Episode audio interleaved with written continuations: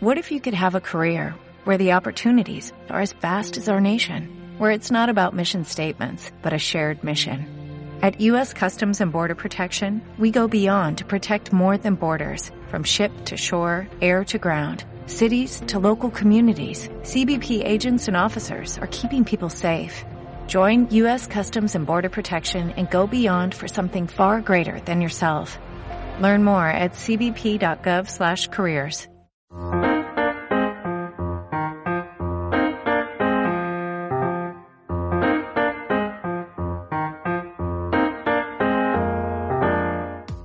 Actualidad jurídica, reformas legislativas y medidas de gobierno, doctrina y jurisprudencia destacada.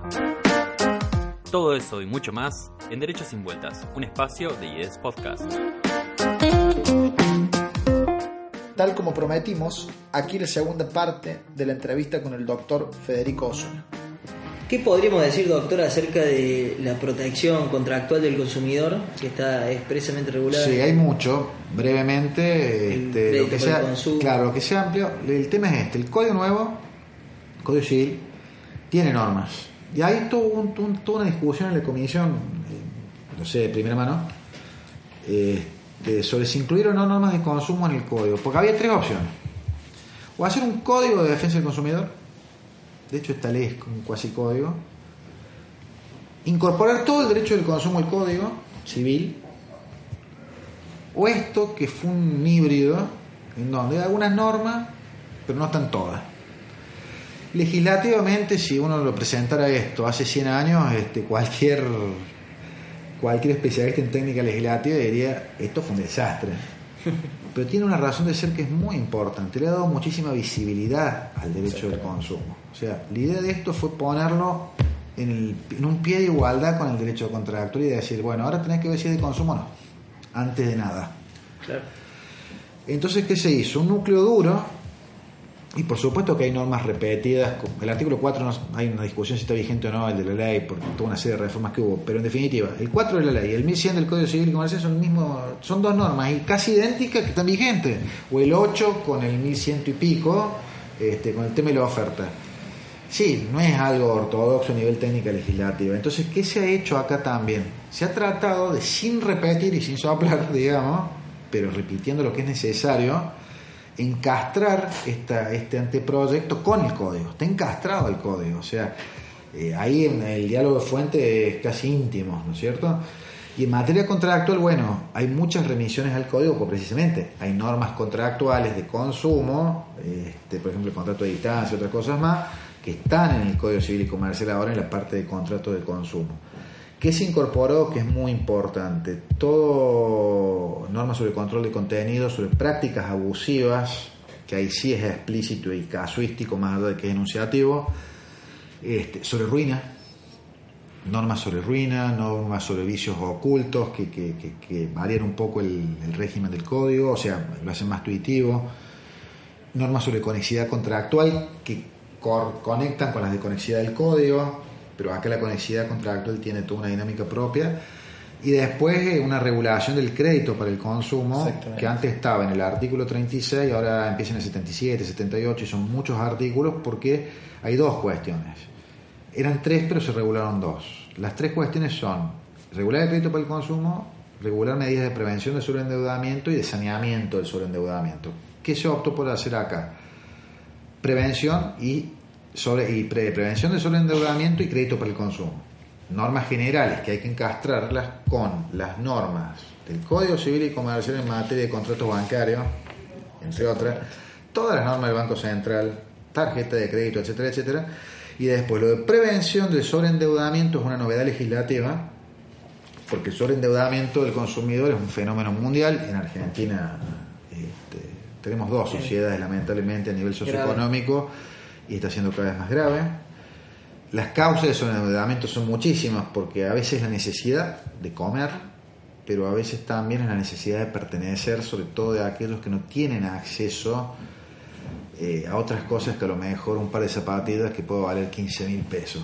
Que uno diría, ¿cómo se puede comprar alguien hoy un par de zapatillas de ese precio? Este, bueno, pero Bauman lo dice muy bien también, si no consumís estás fuera de la sociedad. Exactamente. Entonces aquel, aquel, y sobre todo el tema de las personas con, con, con- por ahí este, con, con menos recursos este, culturales, que, que, que, bueno, eh, que por ahí unos, todos somos víctimas de la publicidad y nos llevan a veces de las narices, pero hay gente que, que más, entonces, ¿qué hace eso? No pague hoy la primera cuota y pague dentro de cinco meses, por ejemplo, que puede ser, visto de cierta óptica, una ventaja, pero también puede ser una desventaja si incentiva, claro. Entonces hay una norma que dice, la reglamenta, por vía reglamentaria se va a decir cuándo no, eso. Claro. Porque dice, eh, pero no te estoy diciendo que la, no pagues la primera cuota, mirá qué bueno, pero a lo mejor me estás con ese llamador eh, incentivándome a sobreendeudarme. Entonces, ¿qué tiene que hacer el, el proveedor de servicios financieros? Asesorar, aconsejar. eh, hay toda una serie de, de- de medidas a tomar para, para tratar de paliar o de, de evitar. Es un tema de prevención. Precisamente también de prevención visto de esta óptica, que está en Europa en auge total, en España en ley, en contra de eso. eh, Está muy inspirado en el español, en lo nuestro, pero hay directivas y hay, o sea, esto es una- un fenómeno mundial que está siendo atacado.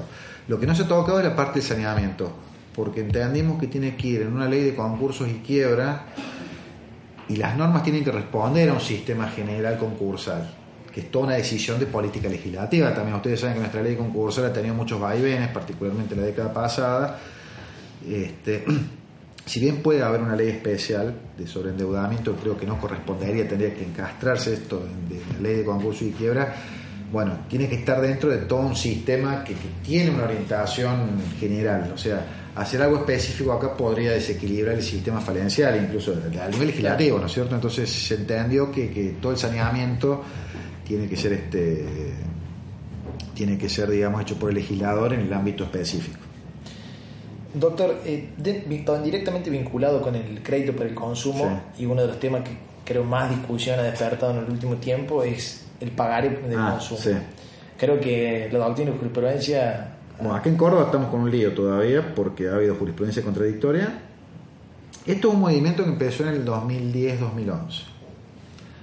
Eh, cada vez más proclive a, A a- claro, a negarle habilidad al título, el pagaré de consumo como tal, que es un tema causal, es un tema que quiebra en cierta manera la, la- la- la teoría clásica del título de crédito, pero que también, el doctor Jundenbach lo dijo muy bien una vez, el pagaré nació para hacer un negocio entre, para, para documentar deudas entre comerciantes. Después se amplió la aplicación. Nosotros tenemos una ley del año 63, o sea que está por cumplir 60 años la ley, para una realidad totalmente diferente, un decreto ley, de hecho, del año 63. De hecho, ahora en Mendoza, el Código de Procedimiento de Mendoza tiene una norma sobre pagaré de consumo, es la única en el país, creo. Y la jurisprudencia acá es contradictoria, el Tribunal Superior todavía no se ha expedido. Veremos, este, sé que hay una casación por sentencias contradictorias, las cámaras de Córdoba y en la provincia ha habido sentencias contradictorias. Y el tema clave acá está en, o sea, es una de las medidas de prevención de sobreendeudamiento también. Este, a mí me tocó resolver casos, yo, yo eh, digamos, he hecho la, he, he- he fallado declarando de la, primero la nulidad, después la inhabilidad, que en realidad concretamente era, era lo más adecuado.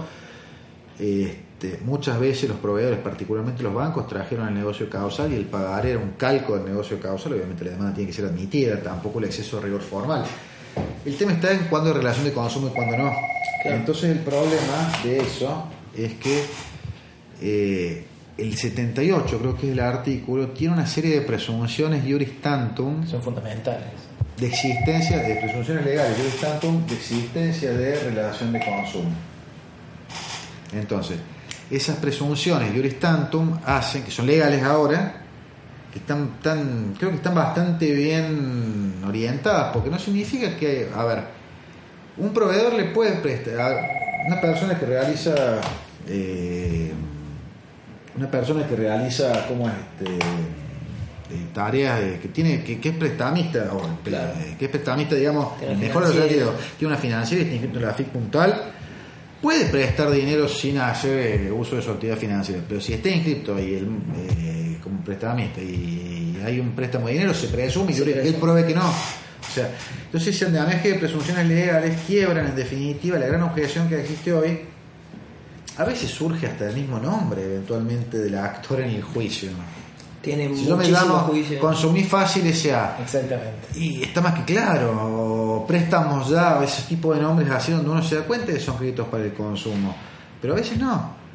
Y acá no se trata también de detener el circuito financiero y de crédito, porque el crédito es necesario. Acá de lo que se trata es que muchas veces los pagares no reflejan la realidad de la deuda o de lo que se entrega. Siempre hay mecanismos para burlar la ley y cada vez son más sofisticados, pero por lo menos este no. Entonces, bueno, es una decisión de política legislativa, ¿no? Este, y creo que creo que va a ser un avance importante. En ese marco eh, resulta muy útil eh, una norma procesal que incorpora, de carácter procesal que incorpora el anteproyecto, al decir que el proveedor de servicios financieros, si quiere completar el título, tiene que hacerlo En la demanda. En la demanda. Porque tampoco un partido de truco el, el juicio. O sea, el proceso judicial no es un partido de truco. Si vos no tenés nada que ocultar, trae todo. Si no lo trae Libra un pagaré, pero trae. O la otra, porque hoy ya no hace falta comprar el formulario preimpreso. Los pagares hoy son todos este, hojas impresas de, de computadora. Que esté toda la información. Si está toda la información financiera que requiere el documento para que, que haga un crédito de consumo válido, se puede instrumentar un documento pagaré y se puede ejecutar. Si ese no es el problema. El problema no es que el pagaré eh, no sea válido. El problema es que el pagaré tal cual se instrumenta hoy no es válido, porque carece de requisitos de información. Exactamente. Esa es la clave. Bueno, por último, doctor, queremos abordar un tema que seguramente eh, ha generado debate en el seno de la comisión, el tema del daño punitivo denominado Ah, sí. sanción punitiva. Bueno, hay, hay toda una cuestión, ¿no? Primero de posicionamiento ideológico y de posicionamiento jurídico y económico. Eh, los daños punitivos fueron introducidos en el 2008 con el artículo 52 bis. Son una figura, eran, creo que se aceptó bastante, pero era una figura extraña a nuestro sistema porque sí, para el juicio de que hay sanciones civiles en las normas civiles precisamente, están las astraentes, la cláusula penal es un tipo de sanción de cierta óptica, están las sanciones procesales, estaba el interés sancionatorio en el Código Viejo, o sea, las sanciones civiles existen también. Lo que pasa es que esta sanción es más pesada y económicamente tiene mucha relevancia y la tuvo en su momento por el monto que era el máximo de 5 millones de pesos en el año 2008 pasó 11 años y no sé cuántas devaluaciones hemos pasado y no la pérdida de poder adquisitivo del 2008 a hoy ha sido enorme. Estamos hablando de por lo menos deberían ser 50 millones calculo creo que 10 veces por lo menos el- si uno actualiza el tope. Pero los daños punitivos creo que es una figura útil. Creo que en definitiva si el sistema penal funcionara bien tal vez los daños punitivos no harían falta. Si tuviéramos un sistema penal que funcione bien los casos de grave menosprecio de la salud, la, seguridad o los derechos del consumidor, porque un delito contra la salud pública, eh, no sé, salvo alguna contaminación masiva, me acuerdo aquel vino mancero y aquella otra, aquellas cosas que pasaron hace muchos años, salvo contaminaciones masivas o intoxicaciones masivas, no pasa nada. Entonces, en definitiva, la sanción económica, que es multa, no es daño. Pues está mal el Claro. nombre, el punitive damage de los yankees, este, la palabra damage eh, se usa en otro sentido en Estados Unidos. Esto no es una cuestión de resarcimiento, es una cuestión de sanción. sanción. O sea, tiene carácter punitivo y preventivo. Porque obviamente, ojo que si haces esto te va a pasar esto y a este otro ya le pasó y tuvo que pagar. O sea, si quiere castigar por esencia, tiene, tiene esta doble función que, que es bifronte, ¿no? O sea, es a la vez punitiva y preventiva. Pero no es resarcitoria, que eso es clave. O sea, acá no se está pagando un daño. Entonces, eh, y la ley tiene varios desajustes, la ley actual. Esto de que el solo incumplimiento, según el texto frío de la ley, genera, genera derecho a pedir daño punitivo, un exceso. Y de hecho, esto había sido corregido por los autores del anteproyecto del código cuando incorporaron en el 1714 y 1715 la sanción pecuniaria disuasiva, que fue después luego eliminada por el Poder Ejecutivo cuando presentó el proyecto. La norma que se hizo actualmente está muy inspirada en esa. Tiene algunos detalles distintos y ha merecido elogio y crítica por igual. Según algunos más extremos, se está neutralizando y eliminando el daño punitivo, yo creo que no, porque se le permite al juez fijarlo de oficio, aunque tiene que informarlo, notificar la demanda que, que con transcripción del artículo. Este, el monto es actualizable porque se ha fijado una- un monto valorista, si se quiere, entonces hoy son, eh, ¿cuánto eran? Mil salarios, creo que es el doble, creo que son mil salarios mínimos, una cosa. Estamos hablando de 130 millones, no sé cuánto es el salario mínimo ahora en este momento, pero una suma altísima. Este, el tema que más eh, crítica generó fue el tema del destino de la sanción, porque la ley establece hoy que va para el consumidor. Y eso tiene su parte buena y su parte mala. La parte buena es que en definitiva eh, incentiva las demandas. Exacto. Y está bien que así sea.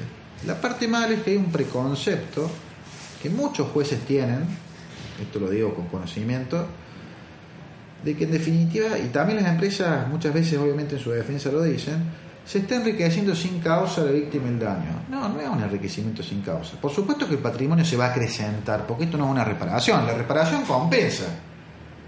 Pero en el daño moral, mi patrimonio se acrecienta, porque me están compensando una cosa que es incompensable con dinero. Y si soy beneficiario de una multa, mi patrimonio por supuesto que se acrecienta, pero con causa, no sin causa. Dice, eh, la gente busca enriquecerse con el daño punitivo. El efecto puede ser el enriquecimiento, pero lo que se busca acá, y para eso te juez, es imponer una sanción. Por eso la jurisprudencia modelaba el daño punitivo y sé que está en la corte y próximo a ser fallado, porque hace poco estuve hablando con alguien, eh, un caso de daño punitivo, eh, cordobés, que está ya, con, creo que con quejo, con extraordinario, no lo sé.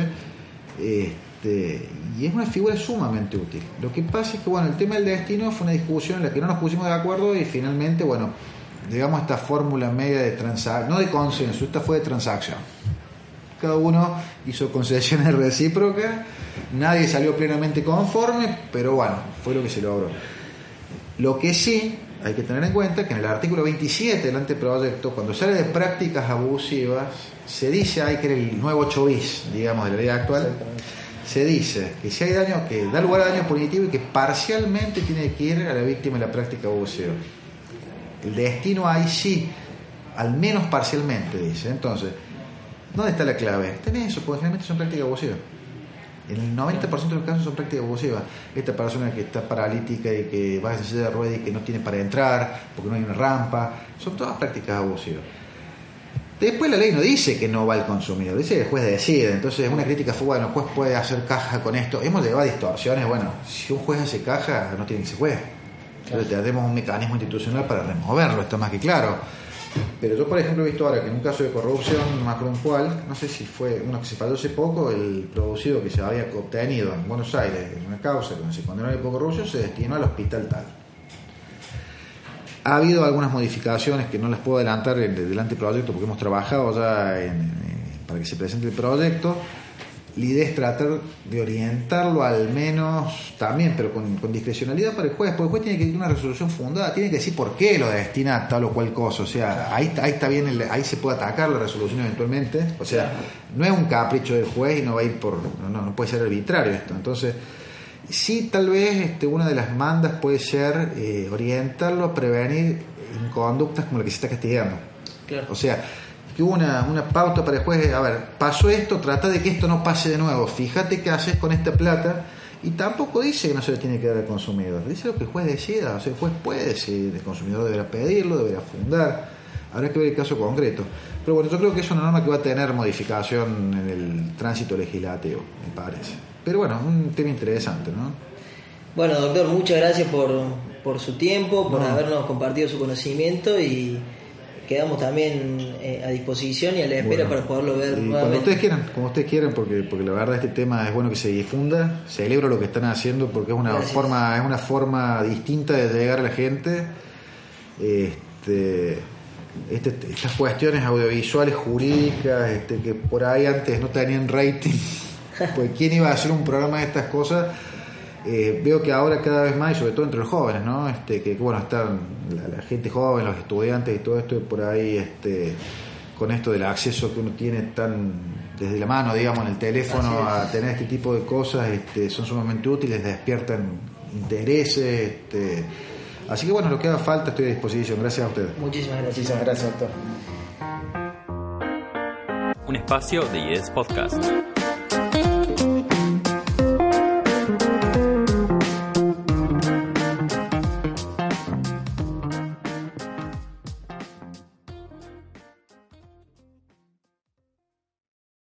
¿Te preocupas por tu familia? Entonces, ¿por qué darles solo huevos ordinarios cuando pueden disfrutar de lo mejor? Eggland's Best, los únicos huevos con ese delicioso sabor fresco de granja, además de la mejor nutrición, como 6 veces más vitamina D, 10 veces más vitamina E y 25% menos de grasa saturada que los huevos regulares, además de muchos otros nutrientes importantes. Así que, dales los mejores huevos. Eggland's Best, mejor sabor, mejor nutrición, mejores huevos.